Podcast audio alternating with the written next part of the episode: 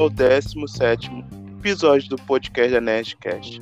Quem fala com vocês que é o Daniel Vidal da Nerd. Estou aqui na cidade maravilhosa, bem do interior, na pé de Guaratiba. Como sempre digo, no fim do mundo. Hoje vamos bater um papo com o Felipe Brasil. E aí, Felipe, tudo bem com você? Se quiser se apresentar aí. Ótimo, Daniel. É, eu sou Felipe Brasil, eu sou formado em marketing e atualmente curso jogos digitais. Estou aqui para bater um papo com vocês sobre processo criativo. Espero que se divirtam e é isso. O...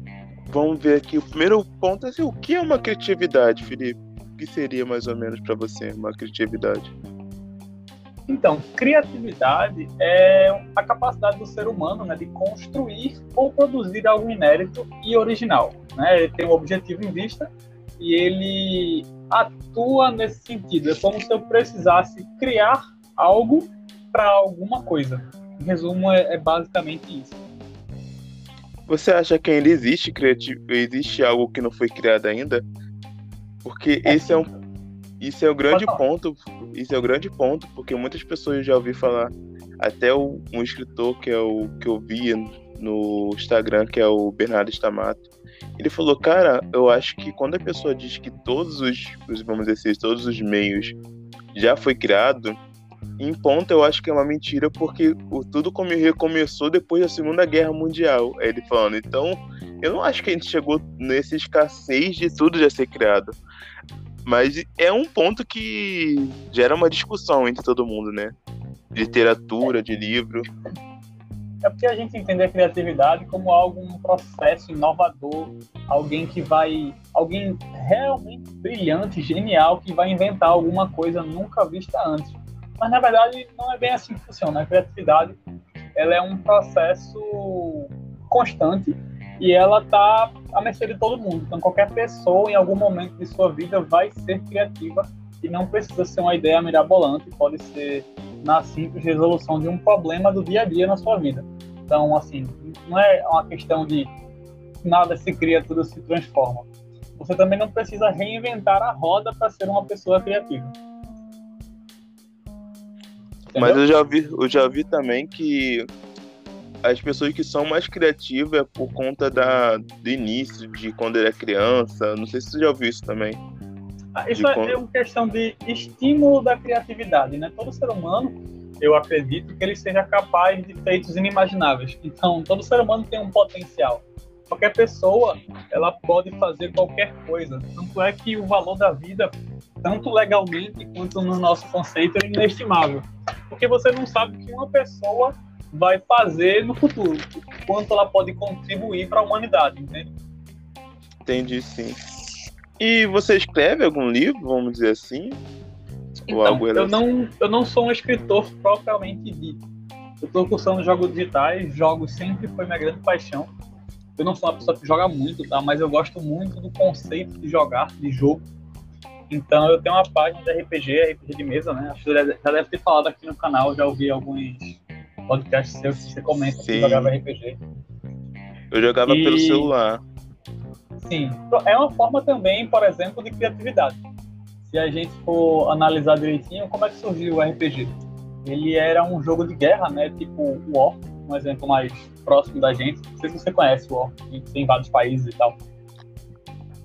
Eu já ouvi e falar. Aí, pronto, e aí tinha um, você basicamente tem a sua pecinha lá que representa um exército e você tem que invadir o país vizinho que é de outro jogador. E aí você vai conquistando esses países e ganhando mais peças. Essas peças são exércitos que você tem até você conquistar um objetivo que pode ser um continente inteiro ou você se dá o objetivo de conquistar o mundo inteiro. Então estavam esses dois jogadores né, nesse jogo de guerra e eles decidiram fazer a moda antiga, por assim dizer. É, dentro do jogo não tinha essa regra, mas eles estavam cansados de jogar essa regra de um tentar conquistar o outro e vendo que não ia sair um vencedor, um deles falou: o meu melhor soldado contra o seu, mas não tinha regra para isso. Então eles criaram a regra para isso, para isso, e assim surgiu o RPG. Você interpreta um personagem que realiza ações em um mundo. Então foi uma ação criativa. Ele não precisou reinventar todas as regras de jogo do mundo ele apenas sintetizou um conceito que era geral para todo mundo jogar com um exército e a pessoa agora joga com um único personagem. Caraca, eu não sabia dessa não. Essa é nova. Eu não e sabia aí, assim, da origem.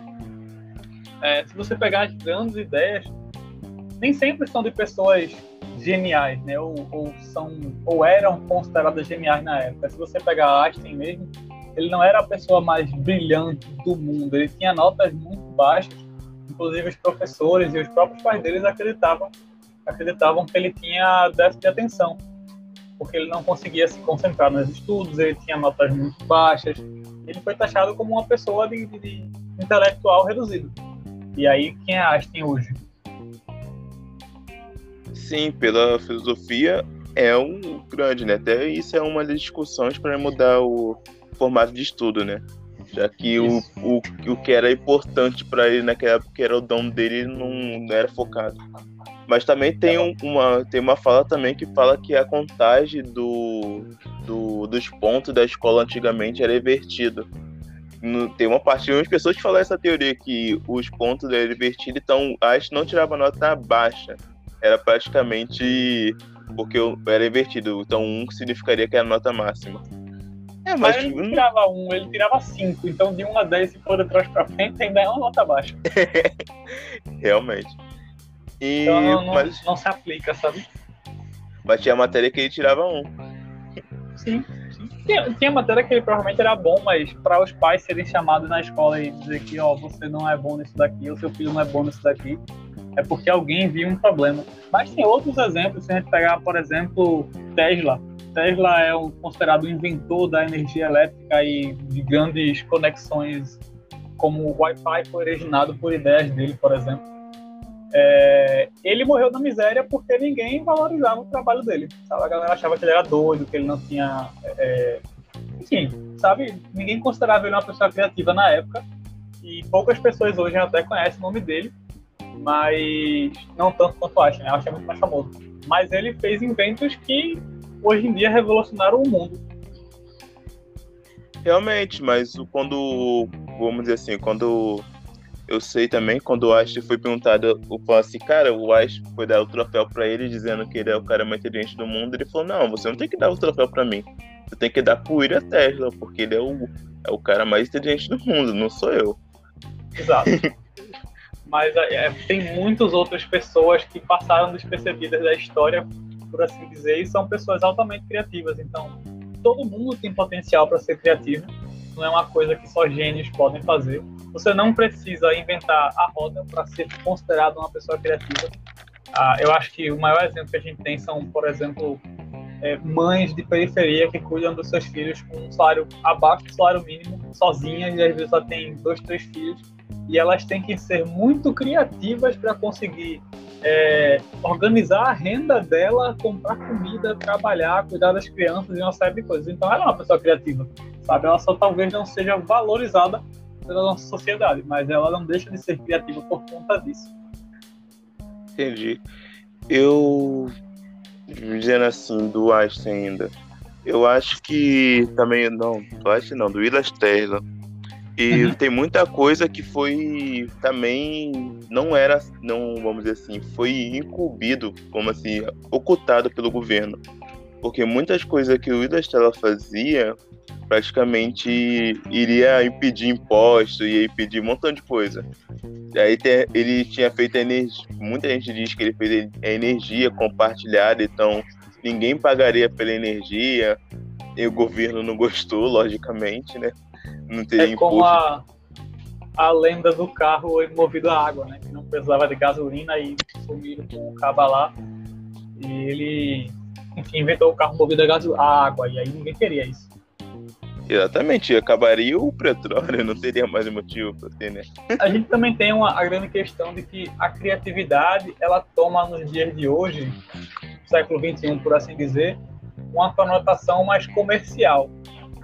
Você tem que ser criativo comercialmente, não basta apenas ser criativo, senão ninguém vai te considerar uma pessoa criativa. Então você tem que ter uma ideia que venda. Isso é bem importante nos dias de hoje. Mas eu em vários pontos a criatividade é importante, mas em coisas assim como escrita, às vezes eu acho que é, é muita. As pessoas colocam como se fosse algo espetacular que você só escreve com a criatividade. É uma parte importante, como eu sempre falo, é importantíssimo. Mas se fosse assim, o jornalista não escrevia, e entre outras profissões que dependem da escrita. Imagina se um jornalista esperar a criatividade vir.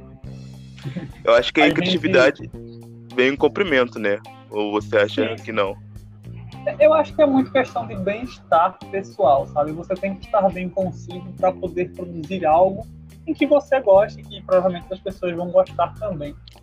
É, você não se considera uma pessoa criativa, mas você escreve belas histórias com, com conceitos muito interessantes.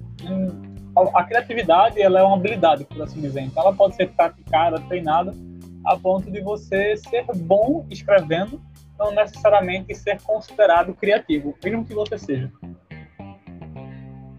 E o a processo forma de você escrever. Sim. O, mas as formas de estimular seria praticamente praticando, né? Sim, com certeza. É, é como desenhar, sabe? A gente tem uma desvalorização da arte e criatividade, por assim dizer, está dentro disso.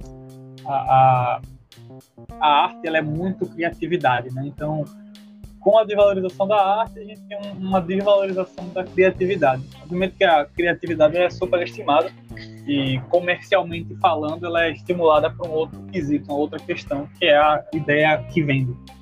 Mas como desenhar, você quando é criança, toda criança desenha. Absolutamente, eu acho que eu não conheci nunca na minha vida nenhuma criança que nunca fez um rabisco, nunca fez alguma coisa, alguma arte, alguma forma de se expressar através de um desenho. E eu não sei se aconteceu com você, mas quando eu era mais jovem, eu desenhava muito e eu recebia muitos elogios. À medida que eu fui envelhecendo, as pessoas começam a desprezar aquele hobby de desenho como se fosse algo banal, algo desprezível que eu não deveria gastar o meu tempo. Então a gente poderia ter muito mais artistas no mundo se as pessoas fossem estimuladas a desenhar, porque com a frequência que você desenha, você vai melhorando o seu traço. Obviamente que existem técnicas e estudos, né? mas a prática em si vai levar à perfeição. Eu gosto muito disso de pessoas que desenham e eu não posso dizer que não existe dom, dom existe, mas vamos dizer assim, a pessoa que ela falou assim, cara, qualquer pessoa pode desenhar, cara. Qualquer pessoa pode aprender. Por mais que fosse assim, por mais que a minha família seja isso de família, porque todo mundo da minha família desenha, meu avô desenhava, meu pai desenhava, meu irmão desenha, eu desenho, todo mundo desenhava, que era já um conceito já feito, então foi mais fácil de todo mundo aceitar, vamos dizer assim. É. O cara falou comigo, uhum. o nome dele até é Lucas. E ele falou assim: todo mundo pode desenhar. Isso é uma verdade, todo mundo pode, é só você continuar, exercitar aquele, aquela forma de desenho, a sua característica base. E uma coisa que eu tinha muito na minha adolescência era desenho pontilismo. Na época uhum, isso é muito interessante. Na minha época de escola eu desenhava em, na verdade nem era pontilismo, era botilismo, porque era em formato de bolinhas é, eu, eu desenhava por dentro. Então, teve coisas que eu fiz que eu fiquei, caraca. Teve uma vez que eu fiz um desenho, só que eu, vamos dizer assim, era adolescente, já tinha uns 13 ou 12 anos, e eu dei o desenho pra garota que eu gostava na época. Acho que foi o meu maior arrependimento na minha vida, porque eu fiquei, caraca, tipo, foi a melhor obra, que o melhor, melhor desenho que eu fiz na minha vida, e eu dei pra pessoa sem motivo nenhum. Mas aí eu tenho, eu tenho algo que pode fazer, um, pode te confortar, né? Ah, eu estudei fotografia, uma das cadeiras de jogos de game design, jogos digitais, é fotografia, porque a fotografia de um jogo tem que ser bonita, né? Aquele, aquela cena tem que ser bonita. E estudiando o enquadramento, a gente paga uma cadeira de fotografia. Ah, dois professores meus de fotografia já falaram, uma, uma professora e um professor, já disseram para mim o seguinte: a fotografia como arte, ela tem que ser exibida. Uma pessoa que tem um celular que tira fotos, ela não está fazendo fotografia, por assim dizer. Se você não revi revisita a sua galeria, se você não mostra as suas fotos, sabe aquela coisa de, de família antiga que pega o álbum de fotografia, fica mostrando, ah, isso aqui é, é, é Brasil, ou o bilulinho dele de fora, todo mundo ri, tá? tal, e tal. Sabe essas coisas assim? É essa a magia da fotografia. Então, quando você faz uma arte que você não compartilha com ninguém, ela não é arte. Então, o simples fato de você ter dado sua obra para alguém gerou uma emoção tanto em você quanto nessa pessoa, e isso fez a arte ser arte. Se você tivesse guardado para você para sempre, nunca mostrado a ninguém, não seria arte. Então, talvez tenha sido melhor compartilhá-la. Entendi. E você trabalha com jogos. Você tem desenvolvido alguns jogos assim na atualidade ou não? Eu, no tempo que eu estudava o técnico, né, eu desenvolvi alguns jogos mobile, tem alguns contratos com empresas que pediram para eu fazer jogos, a maioria dos jogos são jogos casuais. Tem um que foi bastante difícil que tive que usar muito de minha criatividade, porque era eu e outra pessoa para fazer e uma empresa me pedindo, que era uma escola de tênis para criança, e eles queriam fazer um jogo de tênis para criança. Aí eu Caraca. que esteja na Play Store ainda, o nome do jogo é Tennis Kids. Tem um chamado Apocadina também. E eu acho que tem outro Episemoides, que é sobre infecções no corpo. Esse eu fiz no tempo da escola. E aí ele ganhou até um prêmio num simpósio brasileiro de jogos. Foi uma menção rosa e tudo mais. Bem bacana, né? Acho que dessa de, de infecção de médico, acho que tem algumas que eu já vi na internet comerciais que eu vejo muito comerciais de jogos que eu jogo, eu faço live na Twitch e eu fazia uhum. sobre vários jogos. Aí tem quando você tem que ver um vídeo para ganhar dinheiro, para aumentar a sua grana ou outra coisa. Aparecia sempre jogos assim, de tem que curar o machucado do, da pessoa, ou tem que fazer esse trabalho de médico, assim, mais ou menos. É, é bem legalzinho. Hoje, esses jogos publicitários hoje ganham muito dinheiro com essa questão do clique em anúncio. Mas o que eu fiz era, era menos. Como é que eu posso dizer? Menos uh, gamificado. Ele era, ele era uma relação mais imperceptível da, da medicina, sabe? Você jogava com uma, um comprimido, né? Que ficava circulando pelo corpo, você usava o dedo para guiar a pílula. E se a pílula tocasse no vírus, na bactéria, perdão, ela, essa bactéria era destruída. E aí, se você deixasse muitas áreas com bactérias aparecendo, o corpo ficava muito infectado a ponto de não poder ser curado. E aí você tinha que só, só passar o dedo pela tela para é, destruir os, os, corpos invasores, né? Muito simples assim. E aí a, a, questão é que você aprendia assim, perceber que estava aprendendo. Ah, um jogo em si, para ele ser considerado um jogo, ele tem que ser jogado com vontade de jogar. Se você está jogando ali com o intuito que não é esse, ele deixa de ser um jogo por essência. Então é muito difícil gamificar esse tipo de situação e por isso que esses jogos de medicina que você vê nos anúncios não são tão famosos. Entendi. Até porque eu acho que, vamos dizer assim, por mais que tenha bastante médico no Brasil, acho que 90% das pessoas não gostam de medicina. É, hoje em dia a gente vê muito disso com, com as declarações que as pessoas costumam fazer, né? Enfim. É uma verdade. Mas, e... pessoal, é, o, o, essa questão do, do gamificar um jogo, ela também pode ser trazida para a questão de criatividade. Por exemplo, por que você joga um jogo? Você, tipo assim, hoje eu vou jogar um jogo. Por quê? Cara, vamos dizer assim, os jogos que eu jogo ultimamente eu jogo Green Soul, que é um jogo de sobrevivência. E eu uhum. jogo. Sei lá por que eu jogo, vamos dizer assim. Eu gosto. Eu gosto de... É um jogo de sobrevivência, vamos dizer assim. Se você for numa. Vamos assim, no local. E de repente você. Vamos assim, um monstro te mata, você perde tudo, você tem que começar tudo do zero. Eu não sei que sentimento gera de mim, mas eu sempre volto naquele jogo e começo a jogar de novo, porque eu tenho que você reconstruir. Sim, eu tenho que reconstruir a espada de novo. Pegar. Não, primeiro tem que pegar a pedra, que é uma pedra específica. Às vezes tem que matar algum monstro que está perto da pedra. Às vezes é um, um, um monstro específico, ou às vezes, quando é muito forte, tenho que fugir. Então, já aconteceu muitas das vezes de eu morrer para um monstro superior, que é os cavaleiros, que eu eu não. Cara, agora, até hoje, eu fiquei com maior raiva porque eu morri. Porque o cavaleiro, ele tem um probleminha. Ele é muito forte.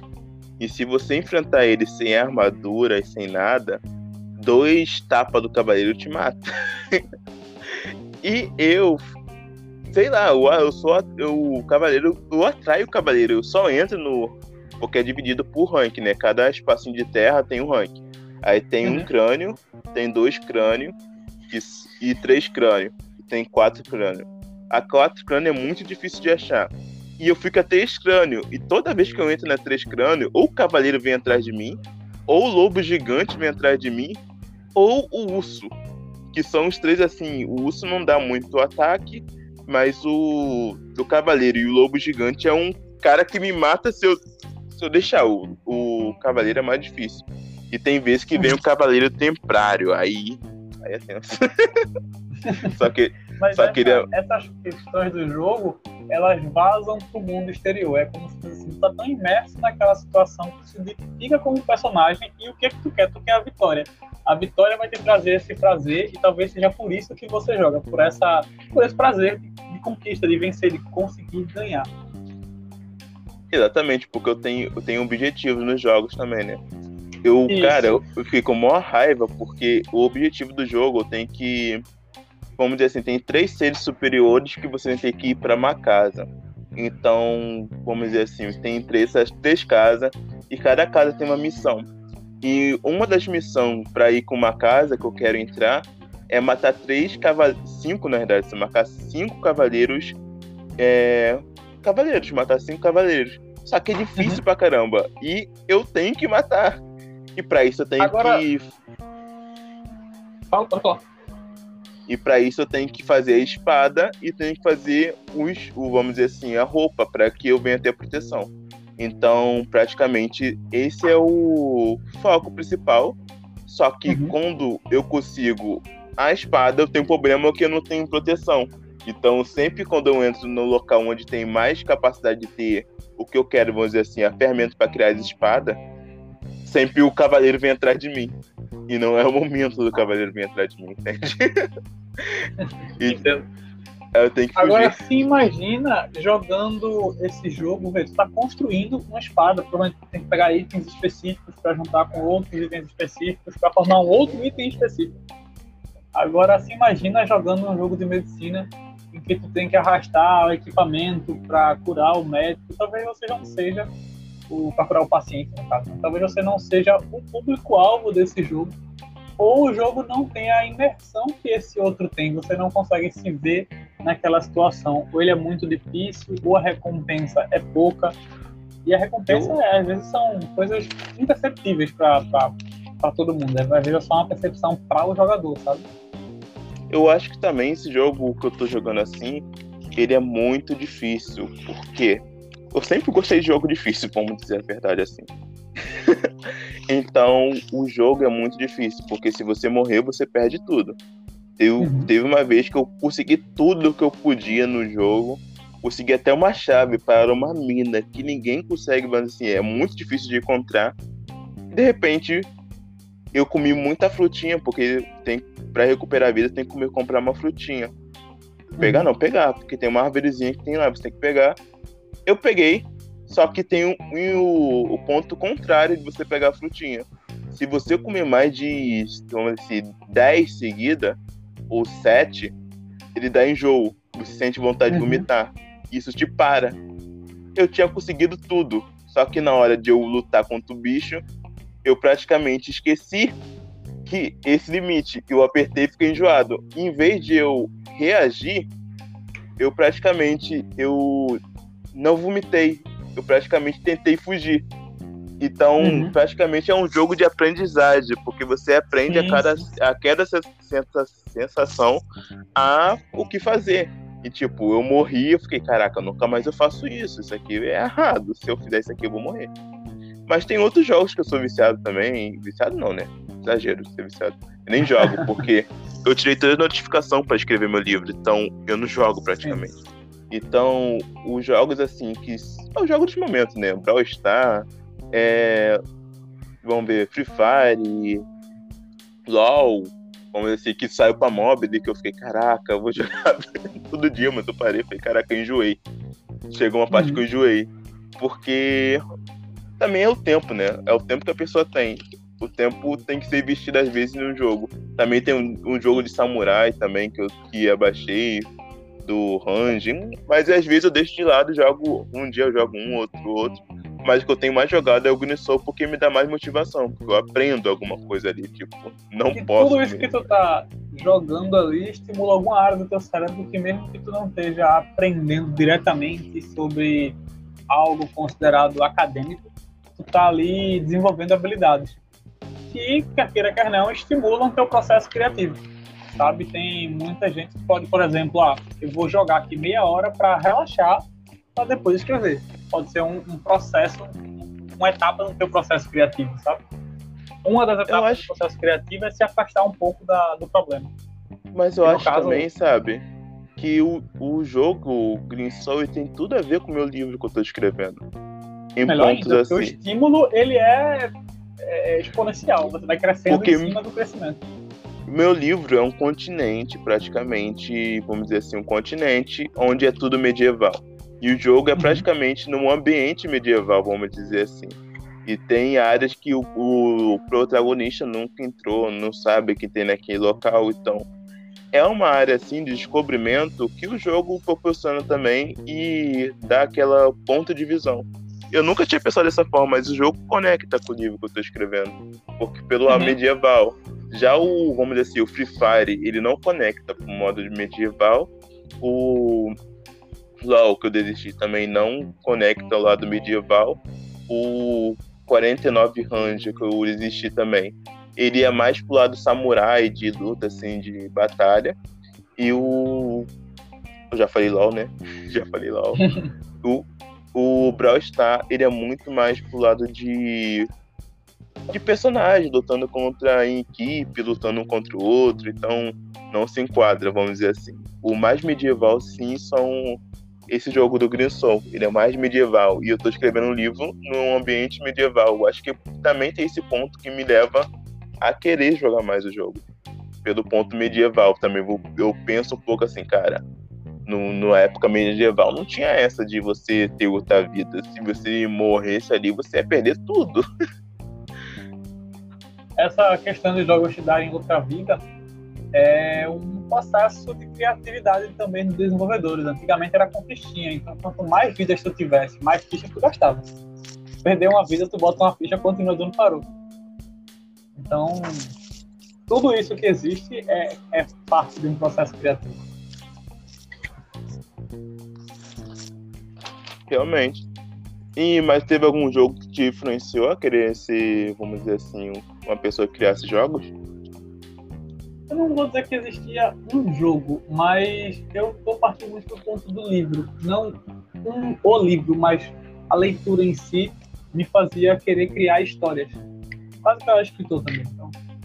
E aí eu sentia muita necessidade, muitas vezes, de influenciar numa história. Sabe quando você está lendo um livro e você. Principalmente filme de terror, sabe? Filme de terror acontece muito isso. Não precisa ser um livro, qualquer mídia que você seja. É, é, esteja sendo exposta ali como um filme, uma série, um livro. Você está ali vendo um filme de terror, por exemplo, e a personagem vai andando para onde você sabe que tem o um perigo, sabe? Vai andando pro escuro perguntando: tem alguém aí? E você fica: não faz isso não, pelo amor de Deus, sabe? Tem sensação? Acho que tem livro, cara. Tive o livro que eu falei ontem, Quem é Você Lasca é uma coisa assim tão burra que você fica pensando, cara, não, a pessoa não vai pra ali, né? Tô de brincadeira com a minha cara. A pessoa não, não vai dirigir um carro. Um roteiro não, ruim, pessoa... o roteiro é bom, sabe? Mas é tipo assim, você sabe que o personagem não pode ir pra lá, porque você, como leitor, como espectador, você sabe onde tá o perigo. Às vezes o personagem ele não sabe, ele tá indo diretamente para aquele lugar, sabe?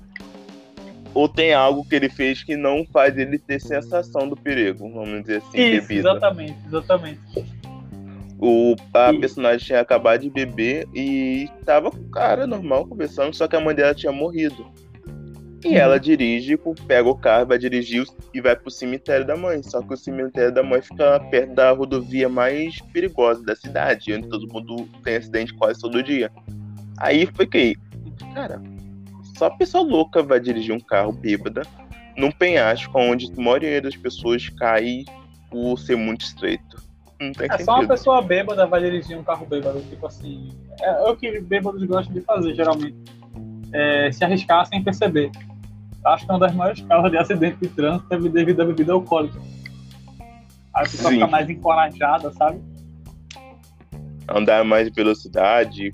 É, Perde a sensação do perigo. afoito. Isso. Você perde a noção do perigo, você fica mais afoito e termina acontecendo esse tipo de coisa mesmo. Mas você que tá ali assistindo, você não tá embriagado. Ou talvez esteja, mas você tá tendo uma outra visão da coisa toda. Eu tenho também por mim que criatividade é de pessoa para pessoa, né? Eu já ouvi também sobre criatividade assim de autores americanos. Exemplo, Stephen King, ele tinha criatividade, vamos dizer assim, bebendo, fumando, usando drogas. Então, tipo, tem escritores que têm esse tipo de criatividade de vários jeitos. E é bem estranho, porque é de cada um, né? Tem escritor que tem a criatividade depois de fazer exercício físico. Então, é sempre uma forma diferente para cada um, né? Também, eu vou, eu vou falar um pouco sobre o processo criativo, mas voltando, né? é, quando eu tô ali naquela situação de querer fazer com que o personagem faça outra coisa, é, essas mídias são muito passivas. Eu sou exposto a alguma coisa que alguém fez e eu quero fazer com que o personagem tenha outra ação. Eu quero escolher a ação dele. E nos jogos você tem isso, sabe? Você pode, quando você tá jogando, você escolhe quando o personagem vai. Pode ser uma escolha boa, pode ser uma escolha ruim, mas você pode escolher. Eu tava Então, eu tô lendo um livro. Foi isso que me fez escolher seguir na área de jogos. Assim, Você acha Em que é geral, né? possível? Você acha que é possível ter um jogo que seja, vamos assim, uma realidade virtual que a pessoa possa ter os cinco sentidos? No futuro Hoje próximo, em assim? dia, não, mas no futuro provavelmente. Eu não acho que é uma coisa muito distante, não, inclusive. Provavelmente vão ter limitadores, né? Dor, você não vai sentir dor, você vai sentir a percepção do toque e tal, mas acredito que sim. Já tem muito jogo nesse sentido, que, que você usa uma roupa especial, que tem sensores em todos os lugares, você usa um óculos para ver tudo. E aí, muito disso é estimulado fisicamente também. Eu já, já vi um jogo assim, mas é, na realidade é estimulando a visão, né? A visão Uhum. e a audição. Que era um jogo que você tinha que ver, aí você tinha que andar pelo um quadradinho. E é muito estranho, mano. Porque você anda pelo quadradinho, você vai andando naquela, tipo, de prédio construção, você andando pra aquele negócio, tem que chegar do outro lado. Você não vi- viu o chão e tava muito alto. Você olhava pro chão e tava muito alto. E, cara, é uma coisa assim tão fora da realidade que você, quando você, como assim, desequilibrava e, e caía, você sentia pelo, vamos dizer assim, pelo olho e pela audição, você caindo. E os caras, Eu- caraca, o seu o coração ser humano, ele acelera. tem, ele tem cinco sentidos, né? E e 20%, 40% do, da percepção dele é tudo visão. Então, tipo assim, é, é muito, o ser humano é muito mais visão. Ele não divide os sentidos igualmente para cada percepção do mundo. É, é 40% para visão e o resto para os outros. Então, quando você ludibria, quando você engana a visão de alguém, você enganou aquela pessoa de um jeito bem eficiente. Então, tem um óculos de realidade virtual. Quando a pessoa se vê caindo, é, o corpo já sente que está caindo mesmo que não esteja. Entendi. É, eu praticamente eu tava falando, cara, eu tava falando com a minha amiga no outro dia, cara, o meu desejo é formar um jogo que tem esses cinco sentidos, porque eu tô lendo um livro que é um, vamos dizer assim, é um mangá, um mangá da versão coreana que se diz ser um webtoon e é praticamente de uma realidade virtual onde você pode ser um, vamos dizer assim, um, escolher o que você quer ser. E existem as classes lendárias, classe épica e as classes, vamos dizer assim, normais, místicas, vamos dizer assim, única, e tem várias classificações para classe. E ali você vai crescendo cada dia. Você vai, vamos dizer, se você quer ser um ferreiro, tu vai criando. E o ouro, uma coisa assim que eu achei bem legal nesse, nesse jogo assim, é que o ouro, quando você consegue o ouro, você se torna milionário. Ó, uma Porque eu- recomendação que eu tenho de, de anime, que eu recomendo, na verdade, eu recomendo o mangá. O anime eu não gosto tanto. Tem algumas adaptações que não ficam tão boas. É como trazer um livro pro cinema, nem tudo fica legal. Mas é Sword Art Online, ele trata justamente disso, é um, você usa uma roupa e uma espécie de cama com um capacete, em que você é transportado para o mundo virtual e lá você fica é preso. É praticamente né? isso. É praticamente é, isso. Você fica aí. bem imerso. E tem um filme que também é um livro, eu recomendo fortemente o livro, mas nesse caso o filme não deixa a desejar, apesar de ter mudado muita coisa, que é Jogador Número 1. É muito bom, e para quem é geek, assim, gosta dessas coisas de, de é, referência forte, você vai encontrar muita lá. Referência para tudo quanto é tipo de filme de arte, da década de 90, 2000, jogos e. Bem, você vai ter que ser da época de 90, você vai ter que pesquisar se você for muito novo. é, mas ainda assim é, é muito bom, a história é muito envolvente. E tem essa questão de você usar uma roupa, um óculos. Eles usam luvas e óculos, né? Mas aí quem tem mais dinheiro dentro do livro, você sabe que pode comprar uma roupa para ter os sentidos completos ali em todo o corpo, para você entrar no, no livro do jogo e, e sentir, né? Esse no livro, assim, o livro é mais, assim, é mental mesmo. Tipo, é a máquina que você coloca só na cabeça e dá sensações pelo cérebro, vamos dizer assim. É, o Sword Art Online é mais nessa vibe aí, de, de percepção cerebral. O... E o protagonista, tipo, o foco do jogo, a maioria que eu vejo é mais no personagem. E, tipo, eu gosto de dois que, vamos dizer, essa categoria, assim, de jogos online, assim, que a pessoa vai para aquele, vamos dizer assim, um, pra dentro do jogo. E uma que eu gostei pra caramba foi essa, porque eles tentam trazer de, um, de uma coisa que ninguém acha que é nada, não assim, na atualidade, e se torna algo gigantesco. Um é de um escultor que eu vejo, ele entra no jogo, todo mundo acha que o escultor nada, só que o escultor é praticamente um cara que ele tem uma lenda do cara que ele praticamente esculpiu a lua. e colocou a lua para o amor da amada. Então, ela ele era esgrimista também, que é lutador de espada, e ele também era escultor, principal o principal assim, vamos dizer assim, principal profissão dele é ser escultor. Ele se tornou uma classe lendária que conquistou o mundo, mas depois ela foi perdida, porque só tinha ele. E o outro, uhum. ele é ferreiro. Então ele tem que fazer armas lendárias para conseguir. Ele consegue, pelos equipamentos, ter uma, vamos dizer, uma soma maior. É bem legal, porque você vai vendo assim, as pessoas. O que eu acho que mais me identifica nesse mês assim é a situação de vida de cada personagem, né? Porque por uhum. mais que pareça assim, vamos dizer assim, não sei se você já leu Dunas, eu não consigo Sim, me conheço. identificar eu não consigo me identificar com o personagem de Dunas. Vamos dizer assim, eu não consigo ler o livro porque eu não consigo me identificar com o protagonista no início da uhum. obra. Porque o protagonista no início da obra, ele é, vamos dizer assim, filho de um príncipe, ele é rico, ele é o escolhido desde, desde o início. É, ele no é geral, quando você faz um romance ou alguma, um gênero mais adolescente, o protagonista ele é cheio de problemas e geralmente o jovem se identifica com esses problemas porque o protagonista tem todos, né? Tipo, algum, com algum você vai se identificar. Eu acho isso, na verdade, um grande problema. Mas personagens muito, muito perfeitos não geram essa identificação. Quando você lê a obra, eu não li Dunas ainda, mas está na minha lista.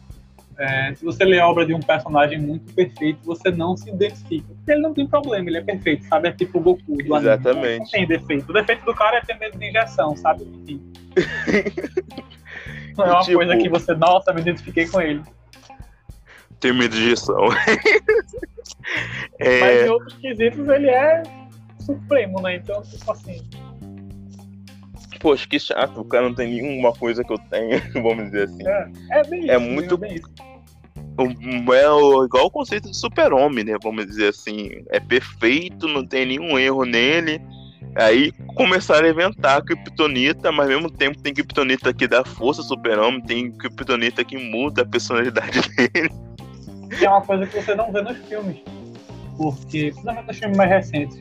Porque as pessoas querem algo mais real, mais palpável. Então é uma coisa que inclusive você percebe nos filmes da Marvel e da DC. A Superman, o Super-Homem, ele não tem defeito e então o defeito dele é a Kryptonita, sabe? Sendo que você não sente a humanidade do personagem. Então nos filmes eles tentam humanizar o personagem dando problemas que os poderes dele não podem resolver, ou trazendo pessoas de outro lugar que tem tanto poder quanto eles. Então ele fica é, vulnerável, né? A vulnerabilidade, a superação dos problemas é uma gera identificação. Todo mundo quer ser perfeito, mas a gente sabe que não é. Então ter alguém não é que possível, tem problemas, vamos dizer assim. isso. Ter alguém que tem problemas numa história faz a gente se identificar. E a superação desses problemas traz aquela sensação de conquista pra gente, porque a gente se vê naquele personagem de alguma forma, não literalmente. A gente se enxerga ali numa, em alguma parte da psique humana, a gente se vê ali como um personagem que também pode. Se ele conseguiu, eu consigo. E aí é por isso que os filmes da Marvel são tão bem é, é, vistos no mercado, né? Eles têm sucesso de bilheteria muito maiores que o da DC. Justamente porque se você for analisar os personagens, Homem de Ferro, ele tem problema de alcoolismo. Ah, o Capitão América, ele era é, aquele cara desprezado, magrinho, fraquinho, até conseguir, através de anabolizantes, que não é um bom exemplo, ser o cara fortão. Então, enfim, você tem vários personagens ali com vários problemas. E o próprio Thor, que é considerado mais poderoso, ele tem problema de depressão, por exemplo, no, no filme dos Vingadores, evitando spoilers aqui, ele tem depressão e aí, mesmo assim, ele ainda é digno, sabe? É como se fosse você ter um problema, não quer dizer que você não vai conseguir fazer as coisas. Vai ser difícil, mas você tem pessoas para te ajudar. Isso é um outro grande ponto da criatividade. Esse jogo que você, que você joga, qual é o nome dele? O Green Soul? Green Soul, deixa eu procurar aqui. Ele provavelmente não foi feito por uma única pessoa, feito por uma grande equipe. Então, isso estimula muito a criatividade, sabe? você tem outras pessoas pensando como você. Essa questão de dom, ela é muito subjetiva, sabe? Existe um grande estudo sobre isso, provavelmente, mas a minha percepção pessoal é que não existe de fato um dom, existe aquilo que você se identifica. E essa identificação, ela pode ser, sei lá, surgir do nada, mas eu acredito que seja pela sua vivência. Você vive uma determinada situação e você aprende com ela de um jeito ou de outro. Né? Cada pessoa vai aprender de um jeito diferente e, consequentemente, você vai formar a sua personalidade, formar o seu caráter e vai te estimular a, a produzir algo que você goste. Por exemplo, uma pessoa que gosta de música. Sabe? Eu Sim, mas eu... O... eu tenho esse negócio de dom, né? Assim, vamos dizer assim, não é aquilo, você nasce com aquilo, você vai fazer aquilo eu tenho a classificação que eu vejo no próprio anime de Overload, que eu assisto, estou vendo agora. Que é a classificação dizendo assim: de 100 pessoas, tem 100 pessoas que pega aquele primeiro jogo e consegue aprender aquilo e fazer daquilo da forma perfeita. Dentre um milhão, existe uma pessoa que é esforçada, que começa a se esforçar muito e chega naquela posição daquele 100. Mas para isso ela tem que ralar pra caramba, treinar pra caramba, passar noites, vamos dizer, dias treinando aquilo, entendeu? Então, o que é dom para mim seria ser parte desses 100 pessoas logo de início, entendeu? Você Mas já logo chegar. Ainda assim, ainda assim não existe. Porque, por exemplo, você pode pegar atletas olímpicos, eles passam a vida treinando. E se você tem uma pessoa ali que tem um dom de ser atleta olímpico e ela passa o dia em cima de uma cama, ela não vai desenvolver um dom. Então, se ela tem que desenvolver um dom, ele já não nasce com ele. Da mesma forma, eu penso que existem milhares de pessoas com dons incríveis, mas estão em situações que não estimulam esse dom. Por exemplo, tantas pessoas sem recursos, e quando eu falo recurso, não é só recurso financeiro, tá? É recurso de, de um ambiente saudável, um ambiente familiar saudável, que você tenha paz, que te apoiem, que te estimulem. Ó, eu, por exemplo, eu gosto de jogos, eu sempre gostei de jogos na minha comunidade, na, na área que eu vivia, é, só eu podia ter carta de Yu-Gi-Oh! Porque os meus amigos, as mães dele, botavam fogo na carta de Yu-Gi-Oh! Essa galera podia ser um gamer profissional. Mas hoje ele não vai ser, porque ele não, não ele tem um receio de chegar perto de jogo. Entende? Ou ele joga escondido, que não dá para estimular perfeitamente o dom dele. Então o dom é uma questão muito subjetiva de ah, tem que ser estimulado de toda forma, então, tem muitas pessoas com dons incríveis que poderiam ter aquela identificação com aquilo, mas não tem por conta de falta de oportunidade. Então, imagina que se a cada 100 pessoas ou a cada mil pessoas uma vai conseguir pegar aquele jogo e, conseguir zerar de vez, imagine que essa pessoa, dentre essas mil pessoas, essa pessoa nunca foi apresentada a um jogo. Então, dentre mil pessoas, entre, dentre 10 mil pessoas, apenas uma vai ter o dom e vai ser apresentada ao jogo. Então, eu acho que isso nem é nem dá para computar estatisticamente. Então, eu acho que para mim assim, o dom ele não existe, ou se ele existe, ele é tão é, desprezível no ponto de perceber se existe um dom ou não, que o esforço supera ele.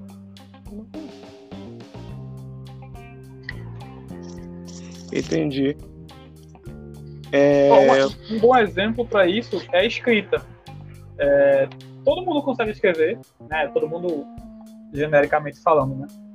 É, se, você teve uma educação básica, você sabe escrever manualmente. E se você parar para pensar, escrever as letrinhas, decorar cada letrinha do alfabeto, 27 e poucas letrinhas de caracteres, é, e escrever elas, né, cursiva e, e o, o, letra de imprensa, são já aí dobra a quantidade de letras que tem que conhecer, e você ainda consegue manualmente fazer aquele traço, independente se sua letra é bonita ou feia. Se alguém conseguir ler, então você fez um desenho, né, um desenho de uma letra, que é perceptível, é um código que outra pessoa interpreta. Então desenhar é nada mais do que isso. Tem que ir para a escola praticar todos os dias e um dia você vai conseguir desenhar. Não existe ninguém com, ah, eu tenho o dom de saber escrever o alfabeto. Não existe essa pessoa. Sim, é uma verdade. Mas existe alguém que tem mais facilidade de fazer isso. Mas não tem como computar.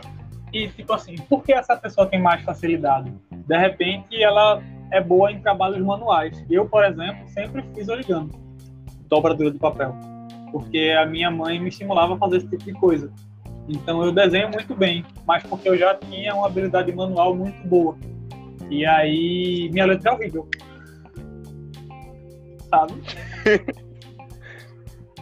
Entendi. Porque eu nunca me preocupei em ter uma letra bonita para escrever.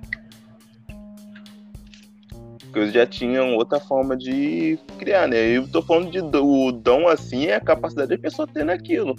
Mas o uhum. dom em si, mas eu antigamente não acreditava em dom, só fui acreditar em dom assim é quando eu fui ver várias pessoas que tinham maior, maior capacidade que mim, de mim, vamos dizer assim, em tocar violão. Eu já tinha uma capacidade boa, por causa da minha família, mas eu via muita gente com maior capacidade e ficava, caraca. Só que mas, eu vejo. Mas eu acho que dizer que essa pessoa tem um dom justamente é, é dizer é desvalorizar o esforço dessa pessoa. A gente não sabe nem andar quando nasce, pelo amor de Deus, então sabe? Eu acho que tudo realmente é muito esforço. E não só o esforço pelo esforço, né? É a gente é muito valorizado pelas conquistas, mas às vezes o esforço em si ele já é difícil. É, imagina, é, minhas tias todas, minha madrinha, eu não tinha computador quando eu comecei a comprar jogos, então imagina pesquisar sobre jogos. A gente pesquisa, sei lá, Overlord. A primeira coisa que aparece é um cara do, do capeta, de uma caveira soltando um raio sabe?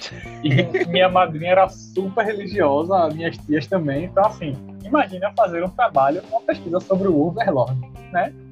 Já pensou no computador da minha tia? Tá amarrado. Toda semana ela ia lá em casa e ó, seu filho tá, tá envolvido aí com coisa do capeta, é bom levar ele pra igreja. Ele tá indo dizendo que vai estudar, mas é mentira. Ele tá fazendo rituais satânicos. Já aconteceu. Não desse jeito, mas nessa vibe aí.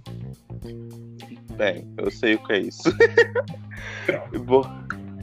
e como seria assim, o processo criativo assim? Tá, então, o processo criativo, ele tem eu não vou dizer que ele é, ele é, tem regras para usar, né? A criatividade é muito solta, mas existem boas práticas para você ter um processo criativo.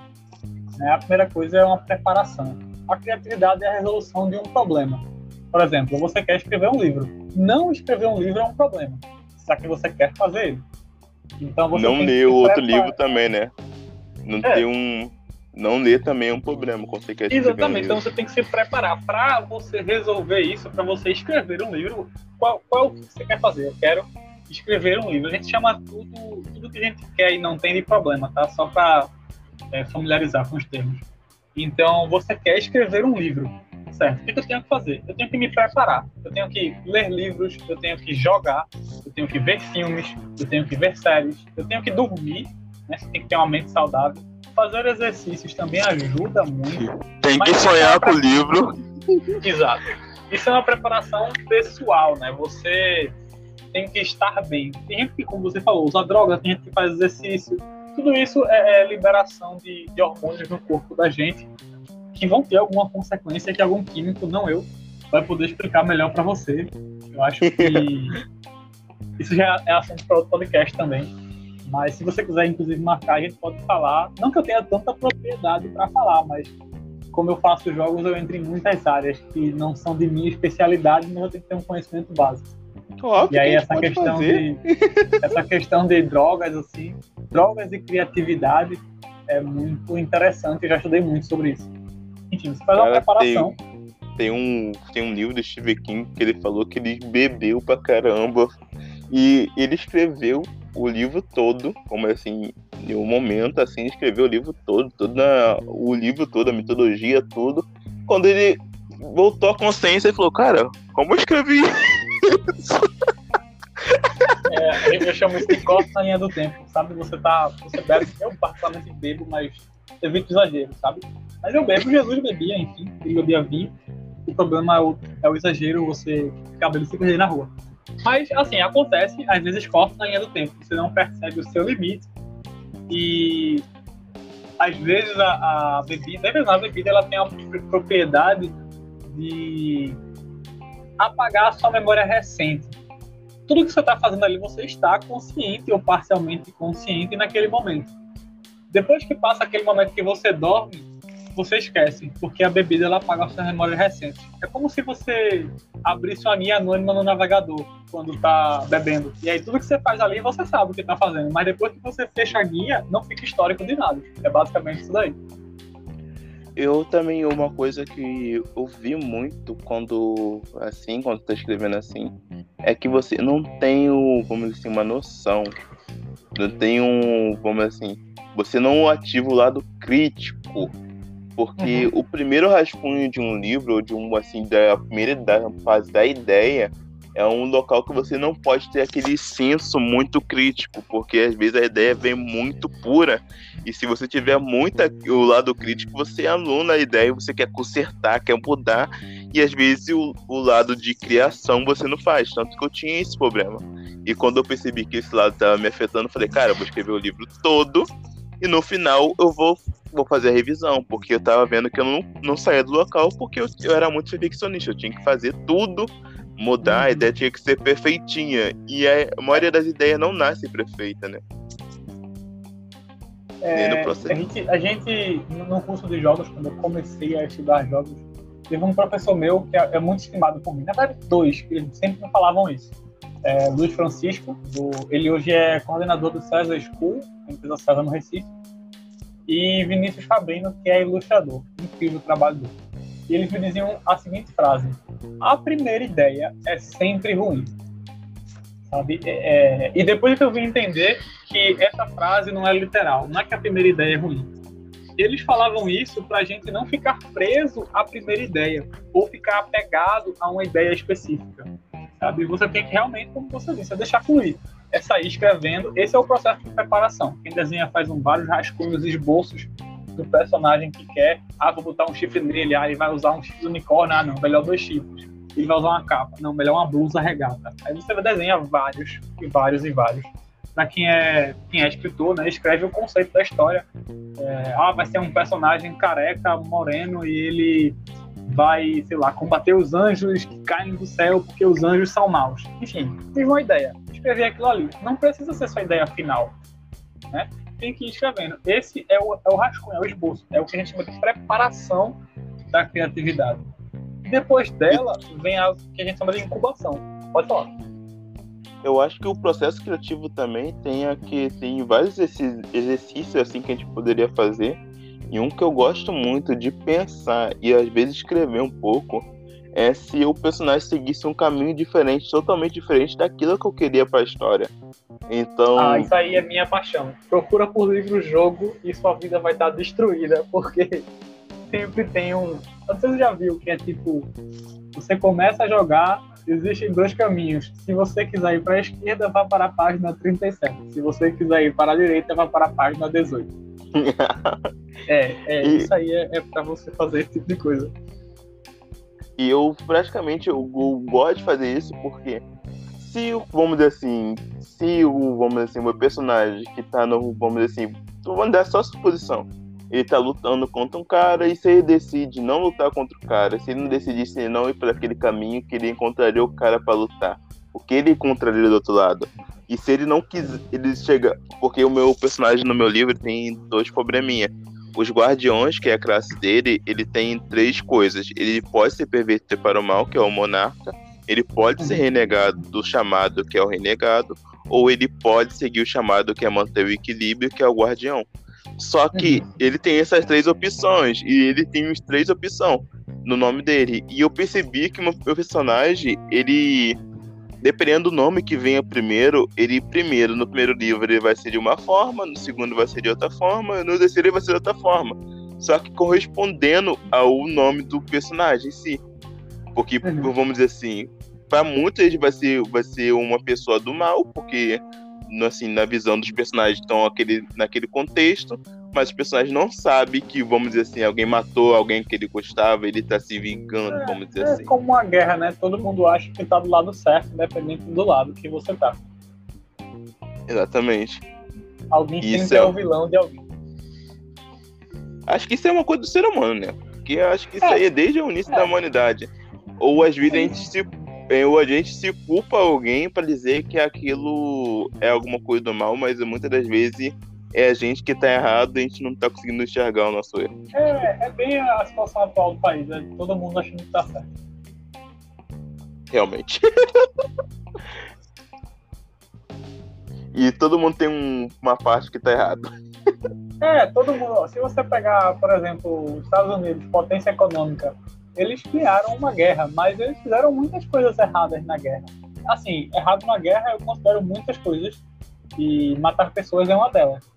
Mas existiram outras coisas que até eles mesmos se envergonham. Isso a gente pode trazer para as pessoas. As pessoas, todo mundo é tóxico em algum momento da vida, sabe? É, ninguém é bondoso o tempo todo. Todo mundo é tóxico para alguém em algum momento de sua vida. Em algum momento você fez alguma coisa que magoou alguém e não necessariamente você precisava ter feito. Mas aí cabe a maturidade de cada um é, perceber esse tipo de coisa. Maturidade também é uma coisa muito importante para a criatividade. Eu não escrevi grandes livros, mas eu já escrevi contos. E meus primeiros contos, quando eu fui ler depois de mais velho, eu reescrevi todos eles, porque ficaram muito ruins para o meu eu de hoje, sabe? Eu tenho isso também. Alguns livros que eu escrevi, eu falei, cara, vou ter que escrever isso daqui porque isso aqui tá muito errado. Mas é, é aquilo, né? Você tentar ser melhor a cada dia. Então você é um. O escritor tem como ser escritor, qualquer profissão assim, é um passo de evolução. Cada dia você evolui cada vez um pouco. Então, mas o que seria a incubação mesmo? Voltando. Pronto, então, pegando esse gancho que a gente deu um monte de ideia, rascunhou, escreveu várias coisas a gente vai ter a incubação. A incubação é quando tic e teco se conectam, sabe? Dá aquele estalo assim, eita, é isso aqui que eu vou fazer. Então você pega todas aquelas ideias que você teve, por exemplo, ah, eu quero fazer um personagem. Ele vai ser bom, ele vai ser mal, ele vai ser ruim, sabe? Todas as possibilidades que você falou. Se ele fosse pela esquerda, e se ele fosse pela direita, e se ele não matasse essa pessoa. Lembre que, que o processo de criação ele não precisa ser linear, ele pode ser cíclico. Então você pode aplicar essas etapas, preparação, incubação, sempre, o tempo todo, até para trechos da história, não precisa ser para o livro todo. E aí você vai ter a incubação é o seguinte: é melhor que ele siga pela direita, porque pela direita ele vai encontrar isso daqui. Isso aqui é melhor para a história. Então, na preparação, você tem os dois caminhos, você idealiza o que vai acontecer nos dois caminhos, ou rascunha dois personagens diferentes para quem é ilustrador, e na incubação você decide, você vê dentre aquelas possibilidades um conjunto de coisas que vai seguir um caminho linear, sabe? De repente eu posso colocar as minhas duas opções, né, no mesmo caminho, sendo que o leitor ele não vai saber, ele só tem a visão do que eu estou mostrando para ele, ele nunca vai saber o que teve no outro caminho. Então a incubação é justamente alinhar essas ideias. E depois. Na, na, na, na, escrita, na escrita isso seria praticamente como o narrador. Porque o narrador ele pode levar o leitor a ter uma visão diferente do protagonista ou ter uma visão diferente de alguma coisa que o protagonista vê, né? Se for na primeira uhum. pessoa, dá, dá para trazer uma visão de algo que só o protagonista acha. E, como, e também tem a opção de o narrador ser totalmente diferente e mostrar um, uma visão de um mundo que mostra como se o protagonista fosse alguém ruim, mas na visão dele ele fosse alguém bom, entendeu? Isso, pode ser. Isso é uma ideia muito bacana. E aí, por exemplo, tu pode ter a, a descrição do livro né, com um narrador personagem, tu pode ter a descrição do livro com um narrador onisciente, que, que não é necessariamente o personagem, está ali contando uma história, ou esse narrador ele pode não saber de tudo e ele realmente jogar o personagem como uma pessoa ruim e ele contar a história como se fosse uma, uma pessoa ruim, sendo que lá você está lendo, você começa a perceber que o narrador está errado, isso pode ser um plot twist, enfim. Você fez isso tudo na preparação. O escritor teve todas essas ideias, depois ele incubou, ele fez assim, ah, eu acho que é melhor fazer em, em narrador que não sabe de tudo. Ele começa a escrever no final vem a grande iluminação, né? Que você, quando você menos espera, você faz, eita, agora? É isso aqui que é a melhor ideia e era para ter escrito desse jeito. Aí você volta e reescreve direitinho. Que é quando você faz esse processo de, de revisão do seu livro, por exemplo. Eu acho que um ponto assim que é bem famoso é o conto do Machado de Assis, né? Eu não lembro uhum. o nome aqui específico, mas que é um narrador que é totalmente, vamos dizer assim, muito contaminada pela visão dele sobre a situação e no final você não sabe se traiu, se não traiu, se. Ele faz se muito ter... isso. Tanto em Capitu, que ele é influenciado pela própria visão dele, e não, nem você, como leitor, sabe o que aconteceu de fato. Aí fica para cada um se Capitu traiu ou não traiu o Bentinho.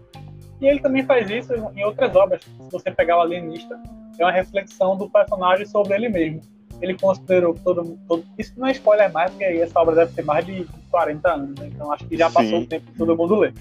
Então, no livro Alienista, o, o autor, que é o Machado, ele coloca um personagem que é médico, psiquiatra, e ele começa a refletir sobre a loucura. E aí ele percebe que o mundo é muito complicado.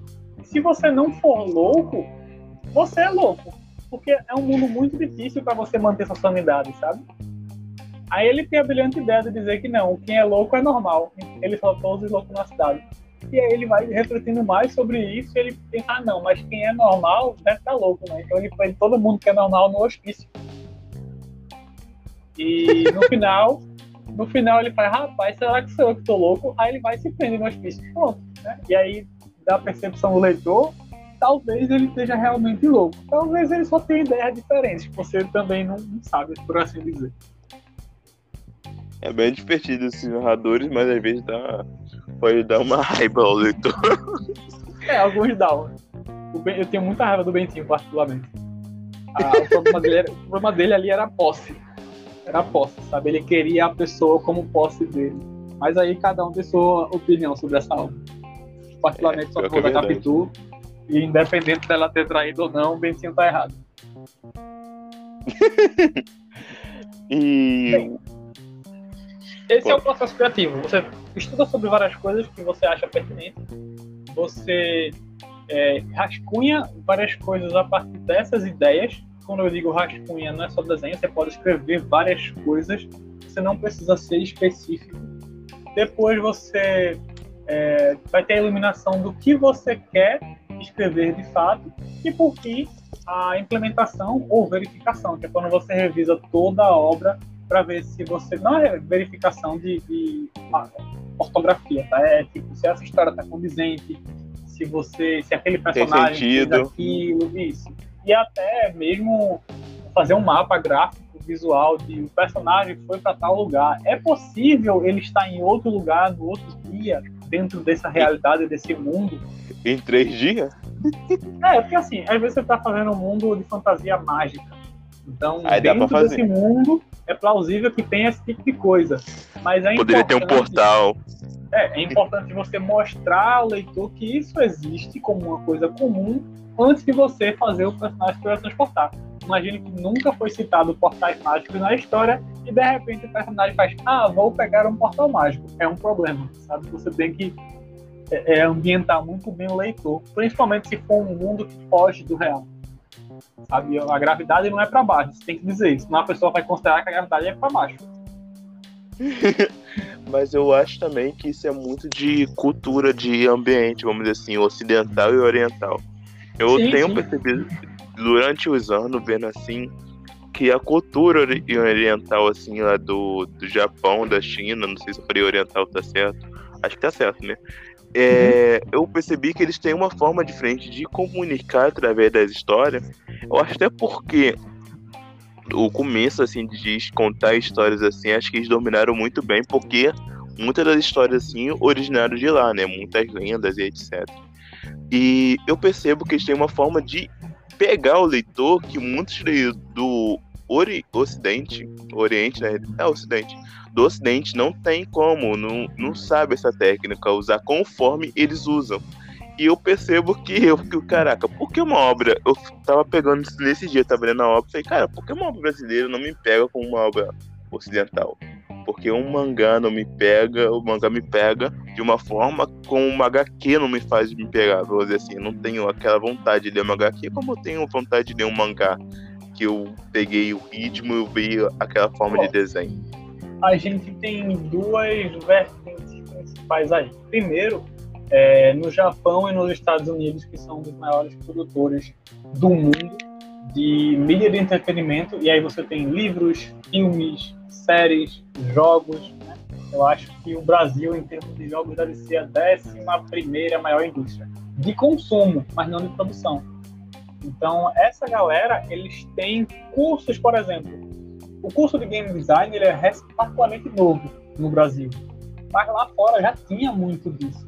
Quando é que você vê uma faculdade, por exemplo, com curso de, curso de escrita e leitura e oratória, por exemplo? Você não vê comumente aqui. Lá fora é muito comum. Tem, não só tem graduação, tem especialização nessas tem áreas. faculdade para escritor, Exato. Então não é questão de, ah, não é que eles dominam bem, é que eles estão mais à frente do que a gente. Não é porque a gente não tem história. Se você for analisar as lendas brasileiras, é que elas são desvalorizadas pelos próprios brasileiros, né? Eu acho também que são gente... muito nacionalistas e nós valorizam mais a, as obras dele. Vamos se dizer assim também, né? O Brasil só tem, vamos dizer assim, entre os anos assim, tem seis, vamos dizer assim, 500 e pouco anos de país, né? Vamos dizer assim. Mas, mas não só por isso, os Estados Unidos ele tem proximidade com a, com a idade do país. E também é também um país que foi descoberto recentemente em termos históricos. Mas é a questão dos Estados Unidos que os índios não foram focados, né? O índio foi praticamente não foi. Mas assim, teve um pouco da cultura que sobrou, né? Mas não por isso, é porque é, se você pegar o Brasil, é a, é mais... o Brasil é um país de imigrantes, são várias pessoas de várias nacionalidades isso, isso diferentes, de culturas diferentes. Então, além da cultura daqui, a gente tem outras culturas e tem culturas aqui que se formam de sincretismo, de junção de uma coisa com a outra, que são muito ricas. É porque a gente não valoriza mesmo, sabe? A gente tem, vê, vou te falar um filme aqui que é Padilha, né, o diretor, que é Tropa de Elite. Ele foi um filme que a galera lá de fora olhou e disse: caramba, esse, esse cara tem um potencial para desbancar a gente, sabe, com qualidade de filme de ação. Tropa de Elite se você analisar do ponto de vista crítico, tá? Não do forma de lazer. É um filme maravilhoso. o enredo do filme te prende, ele mostra para você uma realidade, ele, ele ensina de certa forma. Enfim, do ponto de vista técnico, ele é um filme muito bem construído. A primeira coisa que os produtores americanos fizeram foi fazer um contrato com Padilha para ele não produzir mais filme brasileiro. Oxe. Entende? Então, assim, é, pegaram ele, não é nem que fizeram um contrato assim, ó, você não pode fazer filme brasileiro. É que impossibilitaram ele de fazer. E aí o cara fez, por exemplo, o Robocop nos Estados Unidos. Fez um filme americano, um cara brasileiro tá fazendo um filme americano. Porque os americanos não querem que outras pessoas, outros países tomem a indústria dele. Mas o americano tem muito isso, vamos dizer assim. Primeiro é o meu povo, e segundo é o, vamos dizer assim, primeiro meu povo, segundo, segundo é meu povo. É, não tem outro povo não. O terceiro sou eu. É terceiro bem... sou eu. E o brasileiro tem outra coisa, o brasileiro tem a, vamos dizer assim, a síndrome de vira-lata, vamos dizer assim. É, Todo outro... um disso. Todos outros países são melhores. O nosso é, é horrível.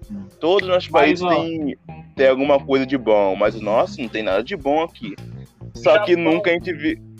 É um país é. que vive, tipo assim, cheio de tragédia é, natural, sabe? O Brasil não tem essas tragédias. A gente tem tragédias humanas, né? E as tragédias naturais que a gente tem são causadas por humanos, não pela natureza. Por exemplo, rompeu a barreira lá da, de Brumadinho. Não é uma coisa que a natureza fez, o ser humano que fez. No Japão, não. Maremoto, tsunami e tal. E mesmo assim, lá eles têm um ditado que é o seguinte: se alguém já fez, eu posso fazer melhor. Se ninguém fez, eu posso ser o primeiro. Né? O pensamento daqui, muitas vezes, obviamente que isso não é uma regra geral. Muitas pessoas são protagonistas e não se comportam dessa forma, mas aqui o pensamento que eu vejo muitas vezes é: se ninguém fez, por que eu tenho que fazer? Sabe? Exatamente. Então, se, se todo mundo está fazendo, por que eu vou fazer? Está todo mundo fazendo já, sabe? Então, você quer produzir um material de, de E tem fantasia, a terceira opção, um né? Diz. Tem a terceira opção, né? Se a pessoa. Que se a pessoa, vamos assim, se a pessoa fez, eu não tenho capacidade de fazer igual a pessoa, mas eu vou tentar, vamos assim, o, se você tentar fazer alguma coisa que seja do mesmo estilo, a pessoa fala para você, não, tá copiando eu. Frágil. Ó, se você pegar, por exemplo, Game of Thrones, a, a série, o livro aclamados pela mídia, né, como uma das melhores obras depois de Tolkien em termos de fantasia. O autor, George R. Martin, ele falou o quê? Por que você escreveu esse, esse, esse livro? Ele disse, é porque eu estava lendo as histórias e eu queria escrever outra coisa. Eu queria que fosse diferente. Então, é uma coisa que me incomoda muito, ele falando, né? Quando as pessoas dizem, você não deveria ter matado tal personagem. Isso foi assim que eu escrevi Game of Thrones. Eu li uma história e achava que o destino daquele personagem não foi legal. O que, é que eu fiz? Eu escrevi a minha história. Você não tá gostando de Game of Thrones? Escreva a sua história. Essa aqui é minha. Tá entendendo? Então, eu acho que as pessoas deveriam realmente é, escreverem seus próprios livros, seus próprios filmes. Confiem em si mesmo, vocês conseguem. A capacidade do ser humano é ilimitada. Eu acho que a gente pode até fazer um, um outro podcast, não sei se você vai querer participar, sobre um assunto aqui, deixa eu ver aqui no meu caderno, um assunto que eu peguei assim, que é das pessoas que acham que escrever, vamos dizer assim, é, vamos assim, tem que escrever o que o público quer e não aquilo que eu gosto. E entra nisso, né? Ele escreveu é, isso aí, algo. Isso aí você vai fazer quando você trabalha para uma editora, para uma indústria, aí você vai fazer o que o público quer. Quando você é um produtor independente, que tem muito de jogos, por exemplo, produtor independente, você faz o que você quiser, é, é para você, você não está trabalhando para ninguém, sabe? Até porque aí, você é um vezes... público, né? Você é, é um público. E muitas jogo. vezes tem muita gente que pensa igual a você. Tem muito autor aí, é, eu não lembro agora o nome, mas é, é um mangaka bem famoso ah, lembrei. Shinjeki no hoje Ataque on Titan.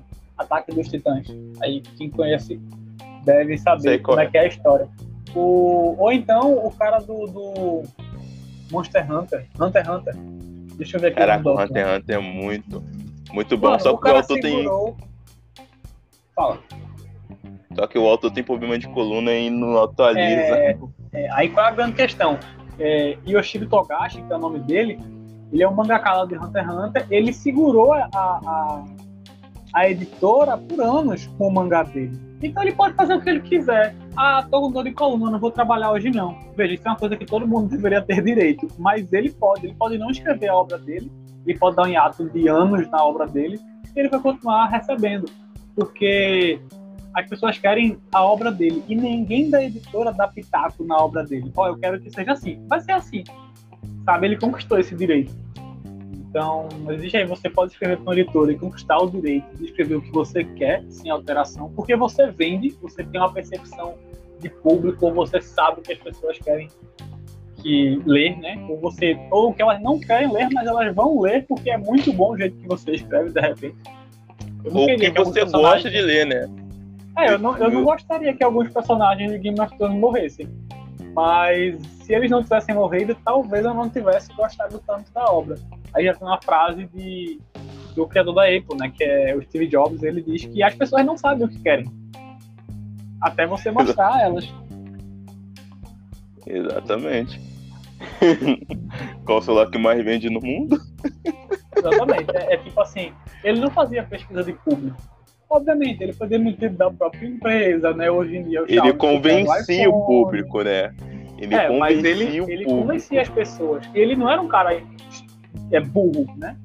Ele, e quando eu digo burro, não é uma pessoa sem conhecimento. Muitas vezes ele não tinha um conhecimento específico, ele contratava alguém que tinha. O, o questão de ser burro é não aprender com os próprios erros. Ele fazia uma coisa que ele via que dava errado de um jeito, ele fazia de outro. Ele via alguém fazendo errado, ele ia lá, fazia, fazendo uma coisa que deu certo, ele ia lá e copiava. Roubava na cara dura também, isso é errado, mas assim, você pode adaptar. Você pode perceber que na Netflix sempre tem um boom de série do mesmo gênero. Por exemplo, tá tendo um boom de série de heróis. Aí agora tá tendo um boom de série de heróis violentos. É, alguns anos atrás teve um boom de séries de fantasia por conta de Harry Potter. Depois teve um boom de, de séries, sei lá, gêneros variados, né? Você vai ter aí vários momentos e aí você pode escrever sobre isso, aproveitar esse momento para escrever sobre isso. Ou, de repente, escrever algo completamente diferente da sua cabeça, que vai ser aclamado pela crítica, porque naquele momento não tem ninguém falando sobre aquilo. Mais uma vez, criatividade não é reinventar a roda, não. Criatividade.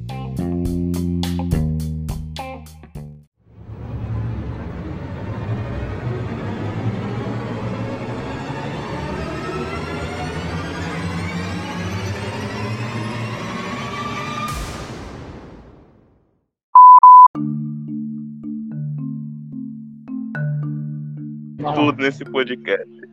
A internet caiu, a internet não funcionou, o aplicativo não quis funcionar, agora faltou luz. normal, normal. Isso é o que a gente chama da, na criatividade de obstáculos. Acontece sempre. É raro, mas acontece muito. Sim, vamos, é uma verdade. E você tá falando do, da pessoa ser burra de não conseguir aprender, né? É, o, o, o, ser burro é o você. Todo mundo consegue aprender de alguma forma. O ser burro é estar tá repetindo o próprio erro, né? Tem um ditado que diz que errar é humano, mas persistir no erro é mais humano ainda. Mas a gente não pode estar persistindo no erro. Eu não sei se o ditado era bem esse, não, mas eu prefiro a versão assim. Enfim. Então não, não persista nos seus erros, sabe? Insista se você acredita que vai dar certo. Não, não é para desistir é apenas analisar a forma que você está fazendo aquilo e tentar mudar, talvez, a forma que você está fazendo para alcançar os seus objetivos.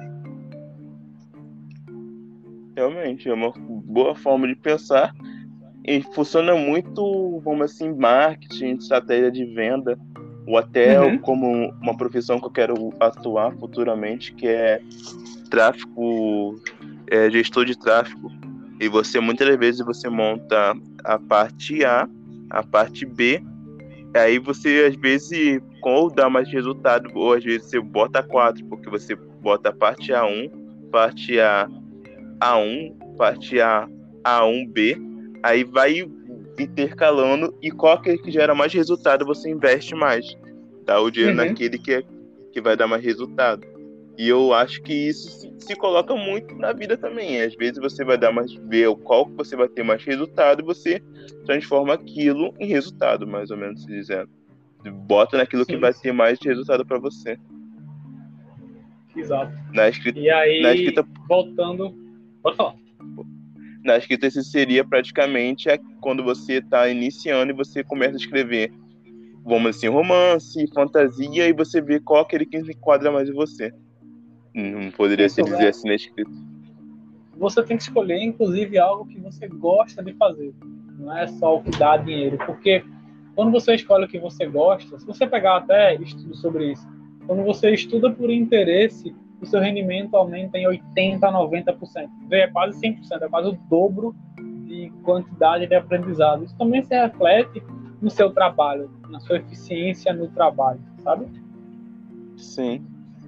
É uma realidade. Aí, é, voltando pro Padilha, ele fez esse filme, Robocop, e aí ele disse que foi um projeto maravilhoso para ele.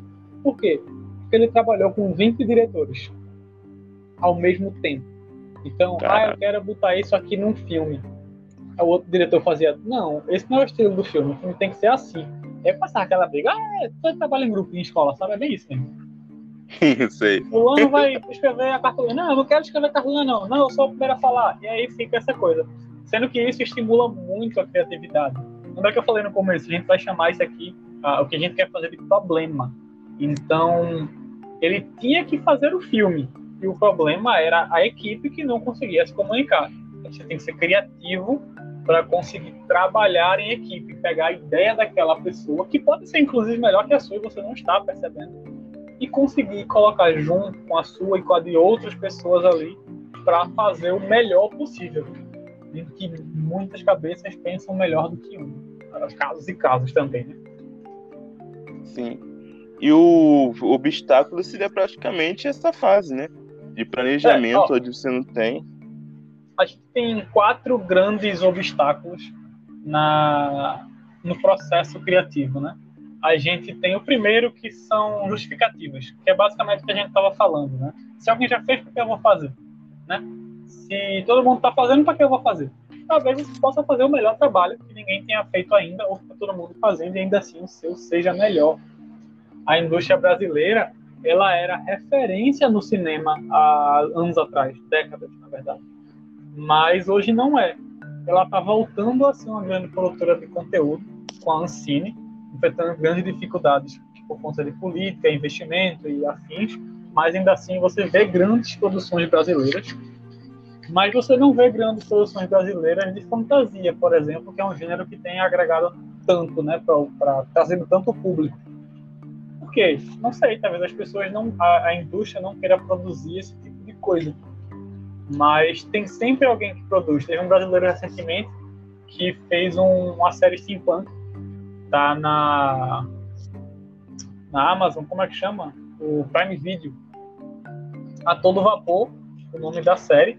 Ele vai inclusive produzir um livro pela editora Jambô, que é uma editora que publica muito material de fantasia é como se fosse a roupa brasileira, sendo que ela é mais focada em RPG. Então, assim, tem gente produzindo esse tipo de material. Você pode ser uma dessas pessoas, né? não precisa fazer comédia no Nordeste. Pode fazer uma série de outros, outros tramas. Você tem aí filme de herói brasileiro saindo no cinema, que é aquele do Doutrinador. Enfim, você tem outras mídias. É porque a nossa indústria ainda é pequena comparada à indústria é, chinesa né, e, e, americana também. Eles são os que começam a fazer, depois a gente vai fazer aqui. Mas se você tem uma grande ideia, ou se você tem uma ideia que talvez na sua cabeça não seja grande, tenta fazer, sabe? Não arruma uma desculpa, tenta fazer, porque ela pode ser uma grande ideia que vai revolucionar a indústria. Ninguém imaginou que videogame ia vender 2 bilhões por ano, sabe? Nem lembro quanto fechou esse ano, mas a indústria moveu esse. vende na casa dos bilhões. Ninguém achou que ia, que ia ser isso. A galera acha que joga é passatempo. Mas tem aí o exército usando o simulador de voo feito por desenvolvedor de jogos para aprender a pilotar um avião sem cair do céu, né? Se der alguma coisa errada. Então, assim, você pode ser a próxima pessoa a ter uma grande ideia. Obviamente que você precisa de um direcionamento né, para isso. É bom você estudar sobre isso. Às vezes uma faculdade ajuda, se, mas está em pandemia, tem a faculdade EAD, você pode aprender no YouTube hoje em dia. Uh, você pode ouvir esse podcast, né, você pode ouvir outros podcasts também, que tem materiais muito bons. Uh, hoje o conhecimento ele não está preso às instituições de ensino. Ali você vai para pegar um diploma ou né, como é o grande caso, usar uma metodologia. As universidades já têm uma metodologia que te ajuda muito com isso. Então, vai em frente, galera.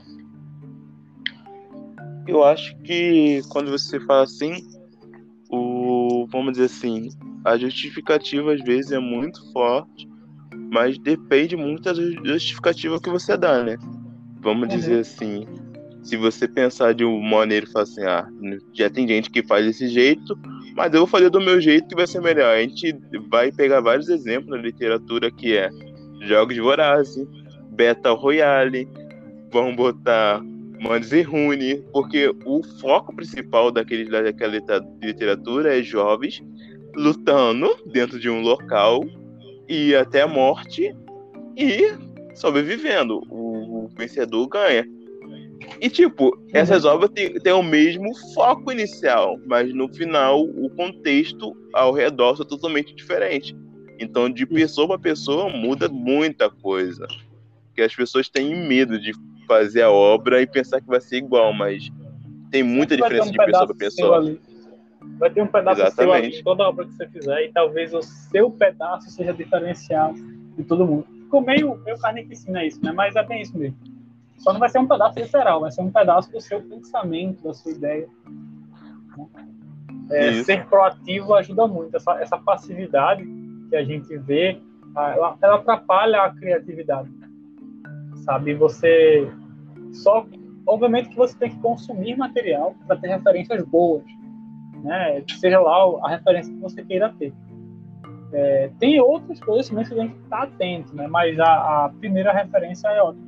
Mas se é só passivo, é um problema. Se você só assiste série, você não vai escrever uma série. Se você só ler livros, você não vai escrever um livro. Você tem que ter aquela o direcionamento, como eu falei, que é a falta de direcionamento pode ser um obstáculo. É por isso que é importante uma faculdade de repente. A faculdade ela te dá um direcionamento, uma boa faculdade, um bom professor te dá um direcionamento realmente. E tem outro. Você falou que são quatro, né? Quais seriam os outros, mais ou menos? Ó, primeiro é, é as justificativas, né, para você fazer. O direcionamento, no caso, o obstáculo seria a falta de direcionamento. Aí vem as críticas. As críticas seria o terceiro. É, ela pode ser pessoal, uma crítica que você faz a si mesmo, com medo de falhar, sabe? Ou até o medo das próprias críticas possa fazer com que você não faça algo e às vezes a crítica. Então tome muito cuidado quando você for criticar o trabalho de alguém. A crítica ela não é ruim. A crítica ela tem que ser construtiva. Quando você for fazer um, uma crítica para alguém, você pode estar destruindo aquele trabalho que poderia ser maravilhoso no futuro, mas ali era só um esboço inicial e você tratou ele como uma obra final. Então, as pessoas podem destruir os seus sonhos você pode sem querer destruir os sonhos de alguém. A crítica uma... ela pode ser um obstáculo. Tem uma coisa que eu aprendi também sobre crítica, que eu, vi, eu vejo muito no meio do marketing, que um, um podcast mesmo conhecido, acho que você não sei se você conhece, que é o Rico, Primo Rico, não sei se você uhum. conhece. E eu não ele... ouço mais podcast RPG, mas eu já ouvi e... falar ele fala uma frase que ele fala: nunca aceite crítica de quem nunca construiu nada. Porque você pode aceitar a crítica, mas ao mesmo tempo, cara, ela nunca fez nada, nunca teve a experiência que você está passando. Como ela pode criticar isso?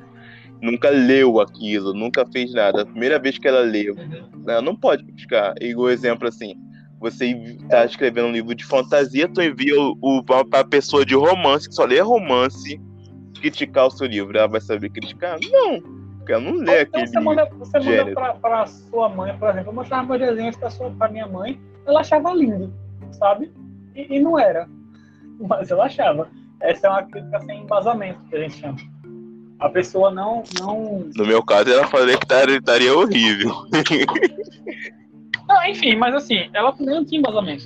Seja ela positiva ou negativa, é uma crítica que não vai. É, é, Gerar resultado. algo, né? É, assim, obviamente que a crítica positiva ela vai te estimular a continuar. Todo mundo quer ser aceito. Mas ela pode te estimular a continuar numa coisa errada. Sabe, de repente você está fazendo uma é, obra ruim. É uma verdade. E ninguém te diz, porque todo mundo gosta de tu. Então você tem que procurar pessoas que façam boas críticas. Né? E também não leva tudo a pé da letra. Tem, por exemplo, essa própria frase do Primo Rico mesmo aí, de não ouçam pessoas que não construíram nada. A pessoa às vezes não construiu nada por falta de oportunidade, mas ela tem ideias brilhantes.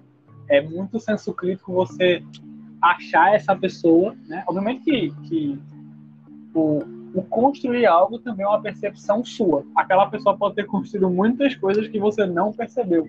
Então, obviamente que o, o Primo Ali Rico está dando um conselho geral, né? Tipo, se ele fosse especificar cada nuance desse conselho, ele ia fazer um vídeo só disso. Exatamente.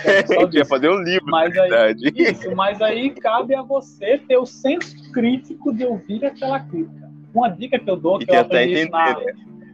É, entender eu ouvi isso na TW, uma empresa de teste de software, por assim dizer, da tecnologia.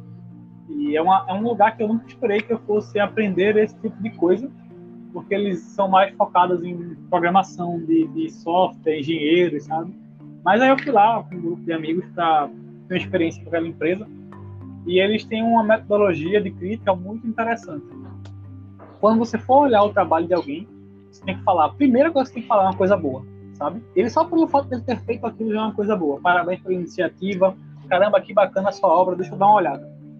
A segunda, aí vai ser a crítica de verdade, que aí geralmente é uma coisa ruim. A crítica, ela é considerada ruim porque ela vai dizer os problemas do seu trabalho. Então, não vai ser bom para você ouvir coisa ruim sobre seu trabalho, mas é importante, sabe? Não é dizer ficou ruim. Olha, eu acho que você pode melhorar isso daqui. Então, começa a crítica dizendo uma coisa boa, depois você faz a crítica construtiva e termina com uma coisa boa. Esse é o três passos da crítica. Assim você pode fazer crítica sobre praticamente qualquer coisa. Óbvio que você precisa ter um conhecimento daquilo para criticar. Não vai sair criticando coisa que você não conhece, tá? Só porque eu disse que tem três passos. Mas você falar uma coisa boa, se alguém te perguntar um conselho, olha, lê meu livro aqui, lê meu, meu, meu rascunho de livro que eu estou fazendo esse conto. Você que legal que você fez um bom trabalho, deixa eu ler.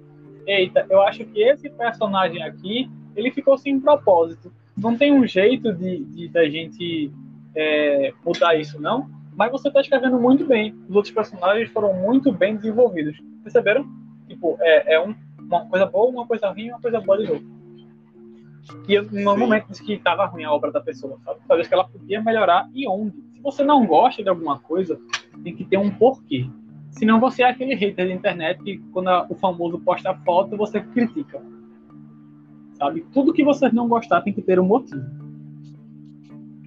Porque, e assim né? você. É, e assim você ajuda a pessoa que está sendo criticada. É, porque toda crítica tem que ter uma solução, né? exato, exato. São problemas, todo problema tem que ter uma solução. E o último é prazo. Prazo é um dos grandes obstáculos da criatividade. Veja, você não pode ser criativo sem prazo, porque senão, ah, vou escrever um livro até o final da minha vida. Você não sabe quando vai morrer, de repente você morre e não termina seu livro. Então você tem que ter um prazo é, é, plausível. Prazo plausível é um bom trava-línguas, mas é a verdade. Você não pode se dar um prazo muito extenso. E, inclusive, na indústria, se você for trabalhar como escritor, por exemplo, você vai ter prazo para escrever livros, a não ser que você seja o criador de Hunter x Hunter. Ele tem um prazo gigantesco. Mas por quê? Porque ele conquistou isso. Ele fazia trabalhos muito bons, salvou a editora, e a editora, obviamente, vai dar um prazo infinito para ele. Obviamente que é uma compreensão do problema dele também. Se ele fosse um cara sem problema nenhum, que simplesmente não estava afim de escrever, independente da qualidade do trabalho dele, a editora ia mandar ele para rua. É uma verdade. Ter prazo Mas... E aí, e aí as empresas elas colocam prazo se você for trabalhar na indústria, e aí também tem a contrapartida do prazo, né? Você tem um prazo muito apertado, vai te deixar nervoso, vai te deixar ansioso, e isso não vai te fazer construir uma boa obra, seja ela qual for. Entendi, mas eu, eu coloquei um prazo para minha obra que eu para eu fazer até escrever até agosto, porque seria praticamente okay. o prazo, porque seria até o prazo para o meu aniversário. Então tanto que eu comecei a administrar. O próximo mês o podcast só vai funcionar terça e sexta. Por quê? Aí você vê eu... uma quantidade de páginas que escreve por dia, sabe? Sim, porque Semana. eu tô, tô, fazendo, tô fazendo podcast todos os dias, vamos dizer assim. As pessoas vêm e eu falo, ah, esse dia aqui. Só que eu comecei a perceber também que as pessoas também estavam falando, cara, me chamava, eu falava, que dia você quer? Aí a pessoa falava, não, escolhe você, qual dia você pode? E eu comecei a ver, falei, cara, a maioria das pessoas quer que eu escolha um dia pra ela, então por que eu não vou escolher quinta, vamos dizer, terça e sexta, que é o dia que são melhores para mim, e no outro dia eu foco na minha escrita, porque assim seria melhor Exato. eu conseguir escrever. Então, o planejamento. Pode, pode concluir. O planejamento não. em si, ele é muito importante, sabe? Não é só o prazo, é o planejamento. Então, ah, eu tenho prazo de fazer meu livro até agosto, mas eu tenho um podcast. Então, isso vai influenciar no meu prazo. Então, eu tenho que planejar. Quando acontece um problema, por exemplo, ó, eu, eu, eu acho que é melhor a gente gravar esse podcast na quarta-feira. Aí eu falo contigo, tu tem um planejamento. Por tu ter um planejamento, tu consegue adequar o teu planejamento. Então tu faz, beleza, quarta-feira eu consigo fazer as quatro horas. Foi assim, mais ou menos, como aconteceu com a gente. Eu disse, ó, essa semana eu não posso, mas na próxima semana eu tô livre. Aí, beleza, Sim. a gente se ajustou. Por quê? Porque a gente tinha um planejamento da gente e a gente conseguiu se ajustar. Né? Quando acontece uma coisa, um imprevisto de última hora, é mais fácil de ajustar quando você tem um planejamento do que quando você não tem nada. É, quando você não tem nada, é, é, fazer o que dá mesmo. Eu também não pode deixar de fazer. Eu recomendo muito quem está ouvindo, e até talvez sirva muito para você também, Daniel. É, procure por metas SMART. S-M-A-R-T. É o termo em inglês de, de esperto, sabe? Inteligente. SMART. Metas SMART. Uma meta SMART, ela tem que ser específica, mensurável, atingível, relevante temporizável. Se a sua meta ela atinge esses três coisas, Smart é a sigla para isso, tá? Obviamente que é uma ideia americana, mas traduzida, né? É... Se você tem uma meta Smart, a sua meta ela é perfeita, ela, você vai conseguir concluir. Por exemplo, ah, eu quero meu livro até agosto. É mensurável, tem um tempo. Ela é relevante, por quê? Porque o livro é importante para você. Por que você quer fazer isso? É mais ou menos isso ela é atingível, ou seja, você consegue escrever esse livro até agosto, então não adianta você é, colocar uma meta para você que você não consegue, sabe? É, que você é impossível. Ah, vou fazer um livro até amanhã. Você não vai conseguir fazer um livro de qualidade até amanhã. Né? Ela é tem pessoas que já conseguiram, tem pessoas que já conseguiram, é, sim, sim, né? Sim, provavelmente. E mais, bom, né? Talvez. É recomendável? Não, não, não. é recomendável. né? Ela tem que ser mensurável, que é o quê? Um livro é mensurável. Por exemplo, você sabe quando um livro começa e quando ele termina. Meu livro vai ter aproximadamente tantas páginas. Eu tenho isso na minha cabeça. Eu acho que é isso. Não precisa ser tão exato. Tá? É só mensurável, só consegue medir. Então, se eu escrever duas páginas por dia, até agosto eu consigo entregar. Ah, eu estou dando um, um exemplo, tá? não, não precisa especificar desse jeito, não. Você pode escrever quantas páginas por dia você se sinta confortável. E aí, de repente, tem um dia que você não consegue escrever duas. Então, eu escrevo mil palavras por dia. Pronto, mas aí, de repente, você precisa escrever 1.200. Você tem que se dar um prazo confortável para caber ali naquela quantidade. Porque, de repente, hoje você escreve, supondo né, que você escreve mil palavras por dia, e no prazo que você se deu, você consegue entregar até agosto. Mas, de repente, teve uma semana que você não estava bem, e você escreveu 600 palavras. Pronto, acabou. Em agosto não vai entregar o livro. Então o que tem que fazer? Na verdade, o, o em prazo... agosto. Porque tem dia certo para entregar em agosto. O dia que eu tenho que entregar é o dia do meu aniversário. Então, o dia do meu aniversário eu não vou poder escrever, tá escrevendo livro. Exato, entendeu? exato. Então, o que você tem que fazer? Até agosto, você tem que ter um prazo para escrever, se for mil palavras por dia, um livro maior. Porque se você tiver um dia que de repente você não conseguiu escrever mil palavras, tudo bem. Ou você compensa no dia seguinte, ou você não se preocupa porque o seu prazo você conseguia nessa semana não ter feito mil palavras por dia, sabe? Entendi. Eu é, gosto muito um prazo, de escrever de madrugada. É te dar um prazo folgado, prazo com espaço para caso haja imprevisto. Eu, eu boto meio de escrever de madrugada. Sempre escrevi, eu ultimamente tenho escrevido de madrugada. E uhum. eu, eu, eu e quando eu escrevo de madrugada, assim, eu escrevo, aí de repente eu durmo, aí quando eu acordo, eu termino o capítulo. Porque eu porque... prefiro também trabalhar de madrugada, não sei você, mas eu prefiro porque tem muito silêncio no mundo. Exatamente, não tem também chamando, parte. não tem. De vez em quando assim passa um avião pra China, sei lá, no aeroporto, eu moro aqui perto do aeroporto mas nada que me incomode, sabe? É bem distante. Não tem distração. É, exato. Tem ninguém mandando mensagem. Exatamente. Às vezes você paga um preço muito caro no dia seguinte, quando fica acordar cedo. Mas aí, mais uma vez, é, você está trabalhando para você nesse momento. Então, pelo menos nesse projeto. Então, você pode fazer seu horário dentro dos horários que você tem disponível e que você se sente bem para escrever a pra criatividade é importante e você estar bem consigo mesmo. Vai ser a coisa mais importante que existe. E por fim, ela tem que ser específica, né? Você tem que saber que, que você tem que fazer. Então, tenho que entregar meu livro até agosto, é uma meta bem específica. até o dia tal é mais específico ainda. Então, a, a sua meta, por exemplo, ela é smart. Ainda com bem, né? Você vai, com o tempo, você vai criando metas é, sem precisar pensar se ela é smart. né? Ela fica natural. Quando você cria uma meta, você já sabe o que tem que atender. Você já faz naturalmente, fica mais tranquilo. Pronto, basicamente, processo criativo, obstáculos, é, é isso. Então, espero que vocês tenham aprendido alguma coisa que eu possa ter oferecido um pouco do meu conhecimento para vocês. Para mim, foi super divertido. E você tá ocupado? Então, esse vai ser o final do podcast, você não vai poder fazer mais, né? É, assim, eu, o que eu tem tinha mais. para falar sobre processo criativo, eu falei. Eu não teria nada mais a acrescentar. Se você tiver alguma dúvida, sinta-se livre para fazer, para esclarecer aqui. É, mas o que eu tinha para Mas falar seria sobre das pessoas que estão é assistindo. Se tivesse meio das pessoas falar, seria meio mais das pessoas, porque eu entendi tudo. Uhum. E a- acho que só você apresentar suas redes sociais, os seus meios de comunicação, e a gente se despedir, né? E encerrar o podcast. E fica aqui o convite aberto para mais podcasts né, de outros temas. Se você sentiu é, que eu falei pouco Você é mestre de RPG, coisa- né? É, sou narrador de RPG. A gente pode fazer um podcast falando sobre RPG também. Pode, pode até fazer um jogo, de repente, um jogo rápido, assim, não precisa ser 10 horas de jogo, pode ser 2 horas de repente. Um jogo bem rápido mesmo. Só pra gente se divertir um pouquinho. É um ótimo exercício criativo também jogar RPG. Realmente. Então, é, eu vou me Eu, pra- me eu praticamente. Isso. Pode falar.